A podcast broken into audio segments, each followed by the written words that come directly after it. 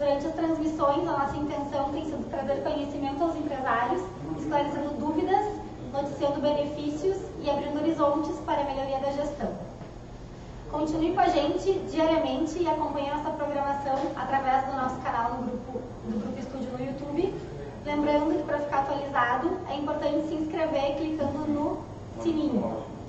Hoje a gente vai falar sobre os comportamentos que podem gerar uma autuação. E a partir de agora, então, eu te convido a interagir conosco pelo, pelo chat, enfim, pelos comentários de onde você estiver nos assistindo.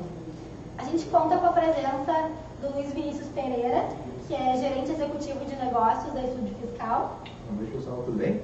Com o Tiago Castro, que é consultor de franchising. Boa noite, pessoal, tudo bem? Primeira vez o Tiago hoje aqui. Primeira vez. Legal. Sinto honrado. E também do Casa Costa, que é nosso diretor de franchising.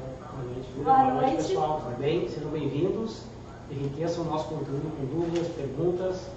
A gente vai dar o máximo de cada um para que a gente possa responder tudo e levar um bom conteúdo para vocês. É isso aí, a gente está muito feliz com a nossa transmissão. Casão acho que voltou antes de viagem para poder estar aqui, né, Eu Casão? recebi o voo em São Paulo, nós estivemos lá para estar presente ao vivo com todos vocês. Estamos muito prestigiados no nosso webinar.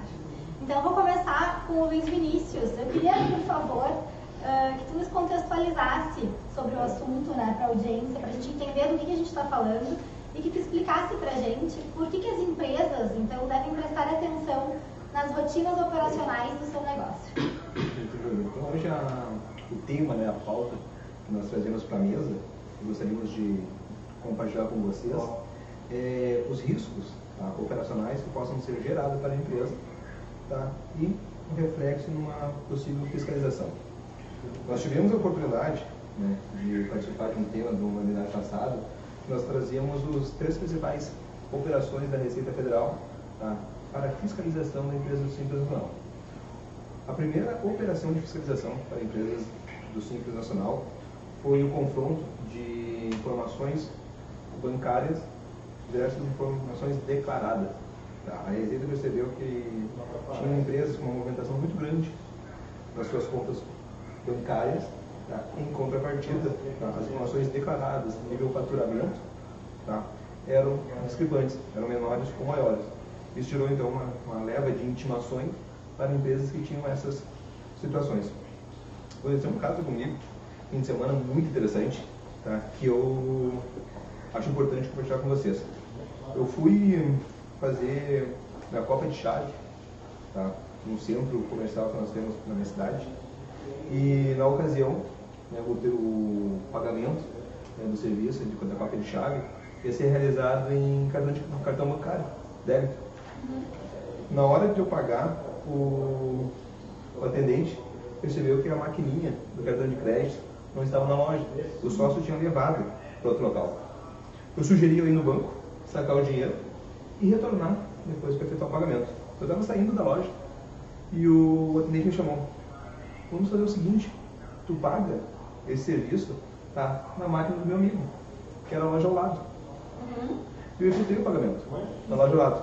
Um ano depois, né, raciocinando, né, refletindo sobre o porquê daquela situação, está claro tá, que a movimentação bancária né, da empresa ao lado ia ser totalmente diferente né, das informações declaradas. E isso é comum acontecer em empresas, em empresas menos estruturadas. E isso, pessoal, é um sintoma. Tá? Esse tipo de cruzamento hoje tá, é uma operação que a Receita utiliza como prática tá? para analisar o nível de inconsistência tá? de informações declaradas pelas empresas do Simples.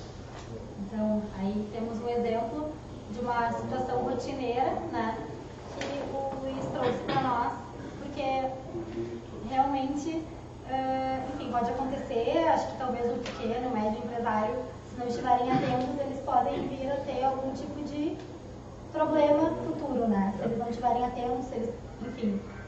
São eh, operações que, na verdade, não mal intencionadas por parte do empresário, Com certeza. tá? Mas acho que geram intimações, geram Aham. questionamentos, e questionamentos é busca né, do que aconteceu no passado. Por vezes a intimação pode vir dois anos após aquela situação ter ocorrido e gera retrabalho, gera desgaste e gera exposição. Legal. Então, é sempre importante né, a gente estar apresentando situações que possam estar evitando esse tipo de intimação. Certamente. online, no YouTube também. Muito boa noite para a nossa audiência fiel do canal do YouTube, do Grupo Estúdio. Só para contextualizá-los, a gente está falando aqui sobre comportamentos que podem gerar uma autuação. E, enfim, já começamos aqui o debate. E agora eu passo a palavra para o Kazan fazer algum tipo de complementação introdutória. Bom, boa noite então pessoal do YouTube, sejam bem-vindos. E nessa linha que os Luiz estava comentando, o que acontece, pessoal? É, o Brasil é conhecido como um dos países, então, verdade, um país em que as empresas têm um cenário mais complexo para o cumprimento das obrigações acessórias, que são aquelas obrigações que não têm relação direta com o pagamento do tributo, e sim com a informação que o contribuinte deve fazer o fisco. O que, que acontece? Tem um estudo do Banco Central, que é publicado anualmente, e o estudo do ano passado, o Doing Business 2018, apontou o Brasil como um país em que se gasta o maior número de horas por ano para cumprir as obrigações acessórias, que são, como eu disse, não são aquelas que têm relação com o pagamento, é, é a informação que é gerada pelo fisco. Então, quando a gente percebe que a nossa, nosso sistema tributário é complexo, em que a gente, as empresas são expostas a cumprir diversas obrigações que repetem, replicam informações, essas informações e o dado concreto é, em média, uma empresa no Brasil, contando com as, todas as empresas ativas, que hoje superam 19 milhões de empresas ativas no país, gastam 1.958 horas por ano só para informar o fisco que elas estão fazendo. Isso leva para o fisco um volume de informações absurdo. Então, comportamentos como esse, citado há pouco pelos inícios, em que uma empresa é, se usa da informalidade na sua operação, eleva o grau de risco de uma autuação, de uma eventual fiscalização, a níveis astronômicos. Mesmo empresas que estão no cenário tributário mais simplificado, aquelas que estão enquadradas no regime de tributação do Simples. É, mesmo as, essas empresas que têm uma, uma, um nível de formalização de, de obrigação acessória menor, não informar o dever, uh, o, o, fato gerador, suas, suas obrigações acessórias, eleva de maneira dramática o risco de uma eventual atuação. E por que isso? Porque há muitos anos o fisco nacional vem investindo muito pesado em informatização. E isso tem refletido de maneira muito concreta na vida das empresas. O Brasil hoje tem os três maiores supercomputadores do mundo voltados à fiscalização tributária, à arrecadação. Nós, nós, né? temos mais capacidade de processamento de dados de natureza tributária que Estados Unidos, Alemanha e Japão. O Brasil é o país que mais investe em tecnologia nessa área, né, que é a área de arrecadação do fisco. Então, e com essa automatização dos procedimentos, com o ingresso do SPED na, na obrigação das diversas empresas, né, então, o que, que acontece? É, o volume de dados é muito grande, a Receita vê exatamente tudo, ao vivo, online, de maneira instantânea. Então, mesmo empresas que estão lá no simples, que, ah, eu não, que estão que tem uma margem de, de, de, de cumprimento de algumas obrigações acessórias maior, né, como o controle de estoque, elas têm que perceber que as outras empresas da cadeia produtiva dela não têm essa flexibilidade. E as informações são cruzadas. Né? Uhum. Né? Quando uma empresa vende para outra empresa, aquela empresa que vendeu informa online o fisco. E mesmo que a empresa não registre o ingresso daquela, daquela mercadoria, o fisco sabe. Uhum. O fisco hoje consegue é, de maneira muito assertiva, inclusive estabelecer o estoque das empresas. E complementando essa, esse assunto, chegou ao ponto tá, que as empresas que emitem nota fiscal eletrônica tá, precisam de uma autorização de emissão daquela nota.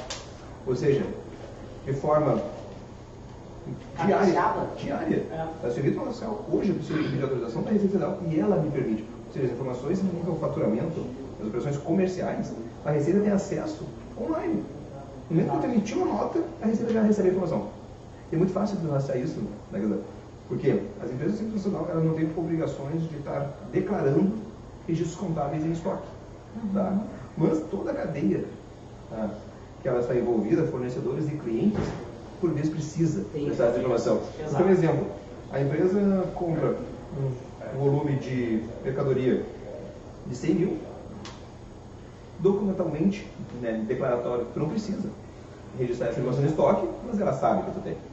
Então qualquer volume de venda tá, que fuja de uma normalidade de aquisição de mercadoria né, pode gerar sim uma votação, uma fiscalização. Isso é bem interessante levar também a questão, isso até com a questão das empresas que têm filiais, né? Às vezes a poder entra pela matriz, mas ela não sai pela CNPJ matriz, ela sai, ela vai direcionada para a filial. Então isso também gera muitos problemas no estoque, dizendo a nível estoque, né? Isso sim. Uhum, então uhum. isso acontece muito frequente em muitas empresas de pequeno porte, que é o Simples Nacional. bem. Hoje a nossa maior uh, demanda, vamos dizer assim, no, no, no, Grupo Estúdio. Então uma coisa que eu também peguei muito, uh, empresas com, com essa formatação de ter um estudo, de entrar uma mercadoria para a matriz e ela não sair pela matriz, ela sair muitas vezes pela filial ou pelas filiais e isso não ser informado. Né? Sim, é, isso na, no momento de tu declarar, isso é importante, esse comentário do Thiago, porque no momento que tu declara tá, o teu faturamento, né, na da ZN, tu declara por filial e matriz. Uhum. Então a Receita Federal tem conhecimento que tem um volume grande de compra tá, pela filial, mas aquela filial, aquele estabelecimento não tem o faturamento proporcional. Tá? E isso pode gerar assim, né? Questionamento. O nosso volume está um pouco baixo, vamos tentar falar um pouco mais para melhorar a percepção do nosso público. Vamos, vamos. Vamos, vamos, vamos Me metendo aqui, né? Não, mas é isso aí. Perfeito, a gente tem que falar um pouco mais alto mesmo. Correções técnicas. Correções técnicas, um pouco mais lento e um pouco mais alto. Tá? Isso aí. Tá, okay. Eu queria passar a palavra novamente para o Kazan, entender como é que o nosso cliente chega até aqui hoje. Bom, o grande problema dos nossos clientes hoje é justamente que uma massa muito grande de empresas ainda atua na perspectiva é, de um regime de operação offline.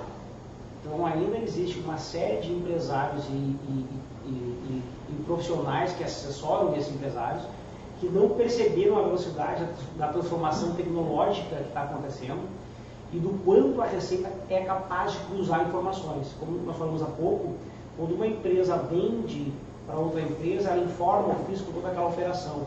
O, o, o, recurso circulou pelas contas bancárias, pelas contas correntes de ambas as empresas. Aquela empresa que vendeu, eventualmente, adquirindo um risco de um percentual de informalidade, deixou de registrar uma operação contábil, deixou de informar o fisco, de emitir nota fiscal. E aquela empresa que recebeu gera uma cadeia de problemas. E com, com, essa, com essa integração de sistemas, ah, na mais das vezes os empresários chegam num elevado nível de problema e com pouca, ah, pouco espaço de atuação por parte do grupo estúdio ou de outros profissionais que atuam na solução dos problemas de fiscalização. Por quê? Porque a fiscalização hoje não se dá mais pessoal. Antigamente, a fiscalização se dava com a presença do fiscal da Receita na, na, na sede da empresa e ela era decorrente de um ato humano. E hoje a fiscalização não é mais um ato humano, é um ato eletrônico, pelo cruzamento de informações. Então eles são surpreendidos muitas vezes por intimações para que eles esclareçam situação é, é, documentada já pela Receita. Uhum. A Receita já entrega para eles, olha, tu uma operação financeira discrepante da tua operação contábil, a diferença é de um milhão de reais, me esclareça. Uhum. E esclarecer isso é um ato extremamente difícil, porque a gente não tem como remontar uma realidade que não está documentada contabilmente. Uhum. Né? E, então, via de regra, quando acontece uma fiscalização, o cliente já está muito tempo atrasado. Uhum. O correto é que os empresários se antecipem, entendam o novo contexto, entendam que o mundo mudou, assim como veio Netflix, Uber, é, Booking, Quinto Andar, empresas que romperam mercados antigos, mercados que eram de operações tradicionais, a receita mudou.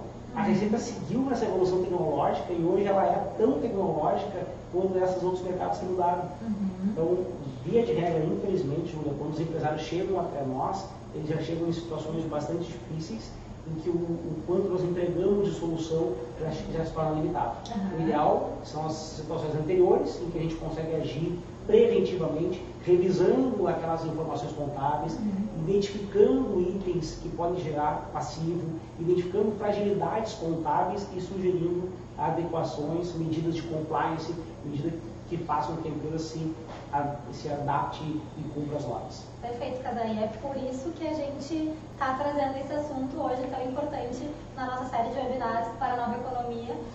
E, enfim, a gente precisa se reinventar e essa é uma política importante né, para o empresário, enfim, que está tocando seu negócio hoje, para o empresário no futuro ter isso em mente.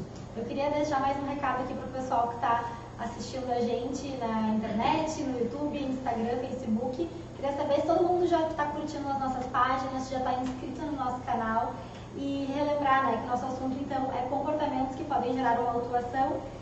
Uh, agora uma pergunta para o Luiz Vinícius. Eu queria, por favor, que tu citasse para a gente alguns exemplos práticos de comportamentos que podem gerar uma autuação. Prestem atenção que essa eu acho que é, é a pergunta mais importante da noite, né? Talvez para quem está aqui agora, enfim, nos acompanhando de casa, já, já chegou, já chegou né, em casa, já cumpriu sua rotina de trabalho. Essa é a grande pergunta da noite. Vou retomar o tema, porque essa foi a primeira operação da Receita Federal. Tá? É uma operação que deu um certo volume de informação que gerava na arrecadação antes né, não recebido e ela é uma operação que continua tá, ano a ano. É cruzamento de informações bancários versus declarados. O Casal, nós estávamos conversando antes né, do webinar sobre exemplos né, práticos que a gente vivenciou e o Casal trouxe um tema muito interessante que é a Lei Complementar 101. 105. 105? De 2001. Exatamente, 105, peço desculpa. Onde tem a previsão que a Receita Federal não mais precisa de autorização para acesso a informações financeiras da empresa. Algo que no passado né, era burocrático né, e por vezes limitava esse tipo de cruzamento. Hoje não mais.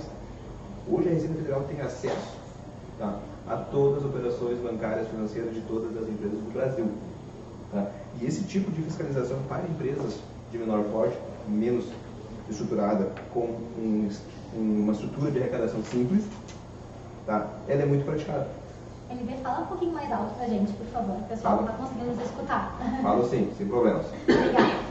Outro tipo de operação tá, que gera assim, tá, sintomas tá, de operações irregulares é a questão do estoque informal, do estoque virtual. A empresa não é obrigada a ter registro contábil declarado na, na estrutura do simples, do regime simples. Empresa simples, né? É, mas, em contrapartida, tá, toda a cadeia tá? por vez é obrigada a editar a informação. Então, Luiz Vinícius, em exemplo, tá? a empresa do Simples Nacional, se eu adquiro uma mercadoria do Casan, que tem um regime de presumido ou fiscal, ele emite uma nota para mim e a Receita tem a informação. A Receita consegue hoje tá? compor um estoque virtual tá? por informações que as empresas são obrigadas a declarar. E esse estoque virtual é, é de fácil composição para nível faturamento.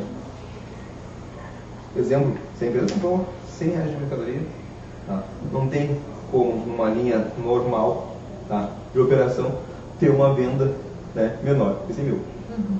E eu tive uma, uma oportunidade, eu vi uma entrevista tá, em determinado canal, não vou lembrar agora, que o município de Barretos fez uma entrevista pública né, aos comerciantes, onde o questionamento foi né, o que, que a região, né, as empresas comerciais achavam tá, do evento do festival.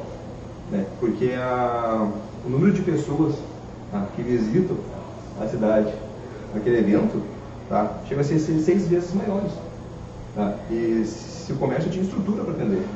E foi muito engraçado que 90% dos empresários né, responderam que adoravam o evento, porque o faturamento né, aumentava na mesma proporção. Uhum. Só que ao confrontar as receitas declaradas, tal situação não era vista. Quer dizer, as empresas tinham uma normalidade de faturamento, porém, em resposta pública, né, a operação era maior. Bacana. Queria perguntar agora para o Tiago uh, um pouquinho sobre quais são os problemas né, que podem trazer esses erros administrativos aos empresários. Certo. Vou puxar mais para a parte de classificação de produtos dentro das empresas que é uma parte no franchise que eu acabo tendo mais convivência aí, por trabalhar com as unidades e trabalhei também direto com os setores aqui. Então, assim, o problema de classificação de produtos dentro da empresa pode gerar, às vezes, créditos e às vezes pode gerar também passivos, né? Uh, vou usar o exemplo de farmácias, que é o que a gente tem em grande volumes, questão de produtos, itens, né? São que demandam mais tempo hoje, questão de segmentos aí no, para os empresários do ramo de, de farmácias. Então, por vezes, um produto com o mesmo, mesmo NCM tem tributações diferentes. Vamos dar o exemplo aqui, um produto, um remédio para tratamento de câncer. Às vezes vai ser, se ele for para tratamento de câncer, ele vai ter uma tributação. Se ele não for, ele, não, ele vai ter uma outra tributação, né? ou não vai ter a tributação. Vamos dizer, vamos dar esse exemplo. Então, assim, hoje a classificação, a parte administrativa de classificação de produtos, eu acho que ela é muito importante até para o posicionamento da empresa diante do mercado, porque isso pode gerar. Ela pode estar pagando muito mais do que deveria e se tornando, não se tornando competitivo por ter um custo muito alto dentro dessa operação e gerando um passivo sem ter a ciência desse passivo, né, por falta de informação. Então, eu acho que o caminho é, para esse, esse problema, que a gente pode, uh, por assim dizer, é uma, um, um melhor software, um melhor uh, gerenciamento tributário, né, uma consultoria tributária, que é o que hoje o Grupo Estúdio faz, né, realiza isso. Então, o êxito após fazer os trabalhos com o grupo, e eu vejo isso, eu acompanho muito isso por feedback das unidades, é muito grande. A gente vê grandes operações, ou pequenos até empresários, evoluindo no mercado, naquele nicho que eles estão atuando. Então, eu acho bem importante a empresa estar adequada, classificando seus produtos adequadamente, né? para que, como que eu falei, não gere nenhum pagamento maior e também não possa gerar um pagamento menor. Eu acho que isso pode comprometer a operação da empresa. Bacana. E agora uma pergunta para o Kazan. Uh, existem muitos empresários que têm receio em fazer uma revisão de tributos e isso gerar uma intimação. Queria saber a tua opinião sobre isso.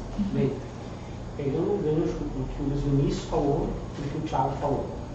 Resumindo o que o Vinícius falou, não cumprir as obrigações acessórias, não informar adequadamente o fisco, não cumprir o dever de informar, imaginar que nós estamos num cenário ainda é, offline, que o fisco não tem acesso às informações, é um erro grave, talvez seja o maior erro de uma massa muito grande de empresários. Em dados concretos, desde que o SPED fiscal foi implementado no Brasil, a arrecadação aumentou mais de 50% através da fiscalização eletrônica. Imagina só, é um dado muito grave, né? que aumentou a arrecadação da, da receita em 50%, o fruto da fiscalização eletrônica. E um outro dado grave, o, o resultado procedente dos recursos interpostos pelas empresas contra as fiscalizações, que antes do SPED, em 2012, era de 20%, uhum. quer dizer que para cada mil atuações fiscais os advogados conseguiam reverter 200, hoje ela é de 0,10. Para cada mil autuações fiscais, os advogados revertem uma. Por quê? Pela informatização. Então, quando o empresário entende na cabeça dele, ou mal assessorado, que não informar o fisco é a melhor saída para ele, ou é a única saída para ele, ele está absolutamente equivocado, o fisco vai vir. Então, isso é importante que os nossos clientes entendam que cumprir as obrigações acessórias, recolher os tributos, mesmo que nós saibamos que é oneroso, né, estar em, em, situação de compliance fiscal é fundamental. O outro enfoque do Thiago é muito interessante, porque ele trouxe um aspecto prático, que não tem relação direta com o cumprimento das obrigações acessórias, e sim com a qualidade da orientação que é prestada para o cliente. E nesse contexto, a, a revisão de, de, de, operações fiscais, seja ela feita em empresas de médio e grande porte, seja ela feita em empresas de pequeno porte, simples nacional, é sim uma ferramenta de correção. É, a operação é, em empresa de grande porte, operações de crédito e débito são da natureza das atividades eh, empresariais. Elas acontecem com naturalidade. Revisar uma, uma tributação é um direito do contribuinte. Isso de nada aumenta, em nada contribui para aumentar o risco de uma, de uma percepção do fisco quanto a uma operação. O que aumenta o risco é não informar o fisco. Agora, revisar uma informação, reconhecer um direito, buscar o reconhecimento daquele direito, é um direito e um dever do contribuinte. Mais do que um direito, é um dever dele porque ele já, so, já sofre uma carga tributária muito grave. Então, se o fisco vê tudo, na verdade o fisco inclusive vê que o cliente, que o contribuinte pagou mais. Uhum. E aí eles podem perguntar, pô, Casa, mas se o fisco vê que o contribuinte pagou mais, ele vê, e se a gente for perguntar, eles vão confirmar para a gente, por que então ele não me avisa? Porque se a gente for ver lá na, na, na legislação que regulamenta a Receita Federal, a gente vai entender que a, que a palavra que diz lá é que a Receita Federal, ou estadual, municipal, qualquer receita, ele é um órgão de arrecadação. A função principal dele é arrecadar, não é fazer justiça fiscal. Se a função dela fosse fazer justiça fiscal, ela te avisaria, Júlia, tu pagou mais imposto, está aqui, ó, tem direito a restituir. Ele vê, ele só não reconhece. Então, é, revisar a, a, contabilidade para empresas simples ou presumo real, mais que um direito é uma obrigação, em nada aumenta qualquer risco de visualização, porque é uma atividade ordinária, e em contrapartida, quando nós olhamos a contabilidade do cliente, a gente percebe os equívocos de classificação que geram passivo. Porque o mesmo equívoco de classificação que gera o ativo, potencialmente em outra situação, gerou passivo. A mesma deficiência de orientação, de informação, gera passivo também. E isso permite que o nosso cliente se antecipe, então, ao fisco, se antecipe a uma autuação que, se for uh, uh, se realizada, a gente não vai ter, eu acabei de dar o dado, uma para cada mil vai ser procedente a defesa, então, melhor, nesse caso, a melhor defesa do nosso do contribuinte, do nosso cliente, é se antecipar o risco, prevenir uma autuação, tomar medidas de correção preventiva, preservar o caixa dele. E quando ele se antecipa ao fisco, ele preserva o caixa, ele adere ao parcelamento, ele toma outras medidas de redução de custos, ele se prepara para ter impacto econômico. Né? Uhum. Então, a, a revisão é uma ferramenta de correção. Uhum. A gente corrige não só quando ele pagou mais, mas quando ele pagou menos também. Então é um processo inverso. É, é, Demonstra-se que a revisão é uma ferramenta de compliance, na verdade, de adequação às normas. É uma ferramenta fundamental para quem quer é, eliminar risco, quer reduzir o seu risco. Perfeito, obrigada, Casan. Uh, Luiz Vinícius, uh, contigo agora. A gente sabe que alguns empresários, às vezes, não conseguem recolher todos os impostos a que estão submetidos.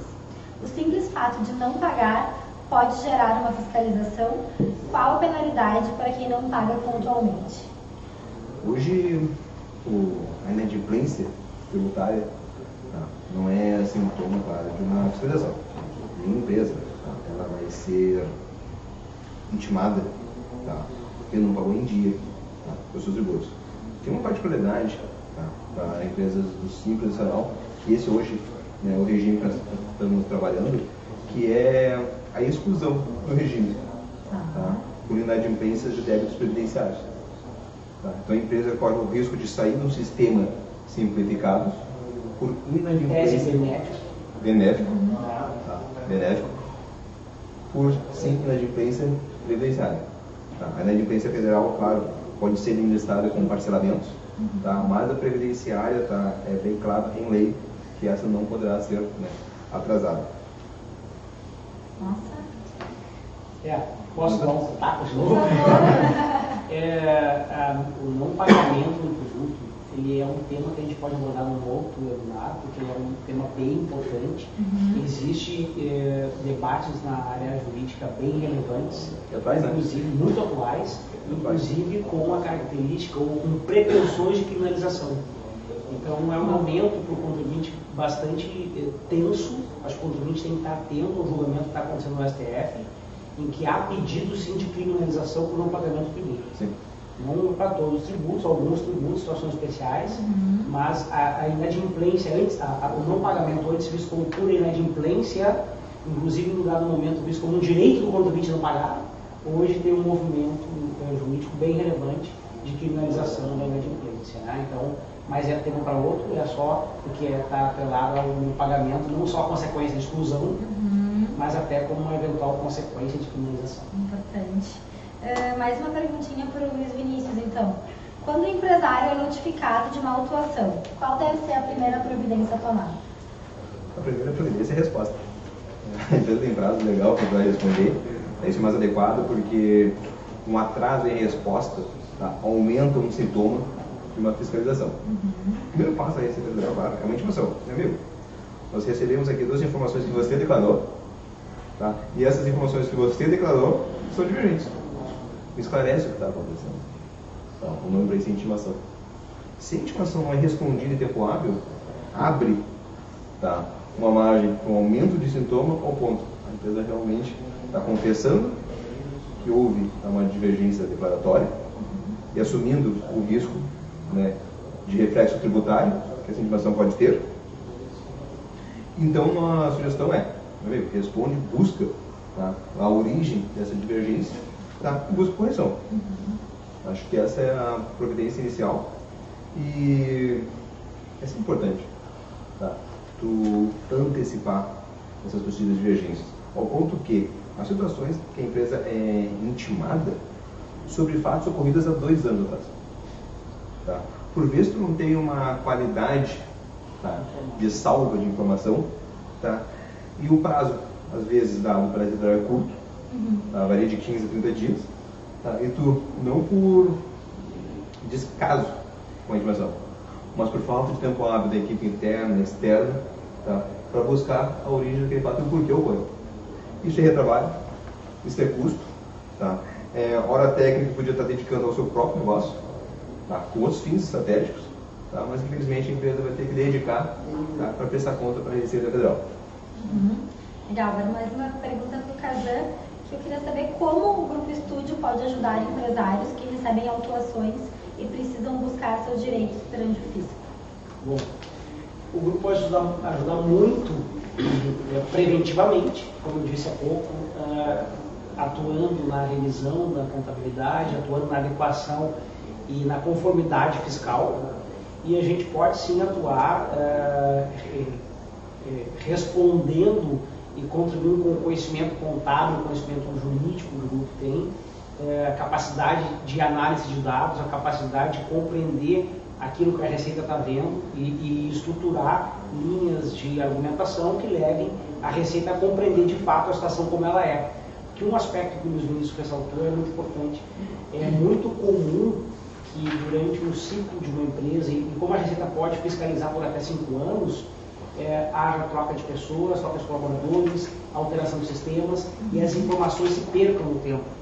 Então é muito comum que as empresas cheguem até nós precisando inclusive de auxílio para reestruturar a sua base contábil a fim de gerar a informação necessária para que a gente possa entregar para a fiscalização. Sim. E a Estudo pode atuar é, de maneira é, em resposta, contribuindo para essa, essa reestruturação contábil e gerar argumentos e, e conformidade, e mais de maneira mais evidente, eu acho que a maneira que a gente pode contribuir de modo mais efetivo é, é justamente atuando preventivamente, analisando a contabilidade do cliente, identificando divergências que geram ativo e passivo, orientando a adoção de normas de conformidade e o cumprimento das obrigações que infelizmente, é, gostemos ou não, a única maneira de diminuir o risco é seguir a regra. É. É, a gente tem que usar das ferramentas legais, de, ferramentas de revisão, pagar o tributo justo e ferramentas de planejamento, de conformidade com melhor estrutura societária, estrutura operacional, ferramentas de gestão de conhecimento mesmo para o negócio ser o mais eficiente possível dentro das regras do jogo. Mas temos que necessariamente seguir as regras do jogo. E o Casano comentou e acho que deve ser ressaltado né, que a resposta tá, ela tem que ser muito clara. Porque pode receber uma intimação de um período limitado, tá, que a ausência da resposta pode abranger tá, um período maior de fiscalização. Então, se essa resposta não tem um caráter de não intencional, tá, tu pode estar gerando um sintoma maior por uma resposta desqualificada no momento de uma intimação. Uhum. Então, é importante sim sempre responder né, qualquer questionamento, claro, com propriedade na resposta né, e com medidas né, de correções. Ah, legal. Bom, chegou uma pergunta aqui para o Luiz pelo YouTube. Uh, tem um cliente, ó, pergunta da pessoa, nosso, nossa audiência. Tem um cliente que tem duas empresas, uma no simples e a outra no presumido, com sede das duas no mesmo lugar. E o pior é que o estoque é o mesmo. Corre grande risco de autuação? Claro, com certeza. Tá. Hoje nós temos uma, um grande campo tá, por parte da Receita Federal em análises de grupo econômico. Tá? Nós temos três principais sintomas tá, para desqualificação e, e dissimulação de uma sociedade. Primeiro delas, tá, preço fora de mercado. Se a empresa tem um grupo econômico tá, e as empresas intercompram têm operações com preço fora de mercado, isso é um sintoma. Segundo, tá, uh, operação que pode gerar um sintoma de desqualificação do grupo econômico. Confusão de atividades. Tá? Se tu tem colaboradores fazendo atividades idênticas para as mesmas empresas, sintoma tá, de autuação. E cara, cliente exclusivo. Tá? Você tem um protocolo onde tem operações de cliente exclusivo, tá? tudo isso são sintomas que chamam a atenção da Receita Federal e buscam, claro, esclarecimento. O caso né, apresentado tem um grau de risco muito grande. Tá? As empresas estão no mesmo endereço, tá? CNPJs distintos, regimes tributários distintos, tá? em estoque no mesmo lugar. Tá? A possibilidade tá? da empresa não ter a informação declarada de forma correta por essa situação é muito grande. Muito grande. Legal. E aí tem mais uma pergunta aqui do Jefferson Alves pelo YouTube também, que é qual a maneira de convencer o empresário que tem medo de cutucar a onça com a vara curta, uma vez que ele vem fazendo muita coisa errada, muitas vezes mal, mal orientado. Essa, acho que o Cada pode nos ajudar e o Luiz pode nos comentar. Boa noite, Jefferson. Bom? É, quando o empresário sabe que está fazendo as coisas erradas, né, a melhor maneira de nós convencermos ele de que ele tem que se adequar é justamente levar para ele conhecimento, levar para ele a informação do que, que a Receita está vendo. Porque a Receita já está vendo, tanto quanto nós estamos vendo, tanto quanto ele está vendo. Então, explicar para ele a consequência de uma eventual fiscalização e o quanto isso pode impactar na continuidade do negócio dele e da gravidade que isso pode gerar para ele, é a melhor maneira de demonstrar para ele que agir para corrigir ao menos aquele espaço que a gente sabe que também está errado, está gerando crédito, para que ele possa, então, no menor espaço de tempo, entrar em conformidade e diminuir o passivo dele. Né? O fato é que a Receita, sim, tem 60 meses que ela pode fiscalizar os clientes, mas em algum momento ele tem que estancar o problema dele. E ele pode, a gente pode orientá-lo, depende da situação, tanto a é, reconhecer eventualmente aquele, aquela situação irregular e buscar junto à Receita um momento adequado para isso, né?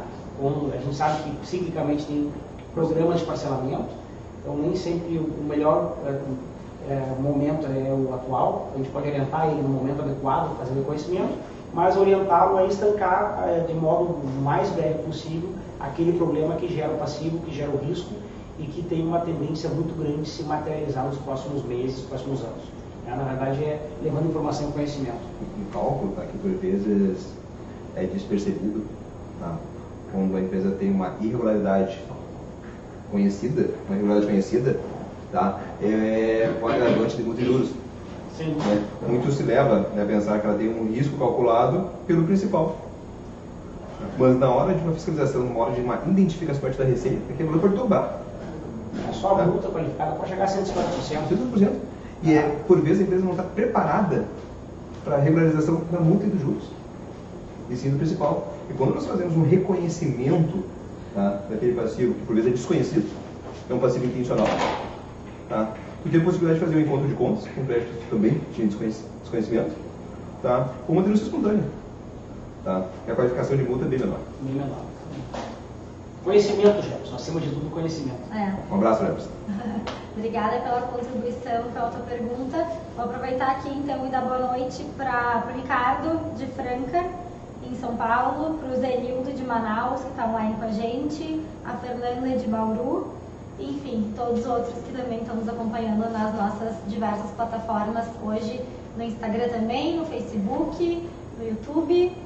Uh, pessoal, se alguém tiver mais alguma pergunta da nossa audiência, por favor, nos enviem agora. A gente está se encaminhando para o fim da nossa transmissão. Uh, quem, enfim, ainda está esperando o momento, a deixa é essa. Queria saber se algum dos nossos convidados tem mais alguma contribuição a fazer. Pode Não, acho que a, a gente pode deixar aqui de, de recado é para o empresário que está na dúvida em fazer o trabalho, está é, tá sentindo, vamos dizer, usar a palavra medo, se ele já está com, com, com, essa coceira, vamos dizer, acho que é mais indicado ele procurar uma assistência qualificada para poder realizar o trabalho.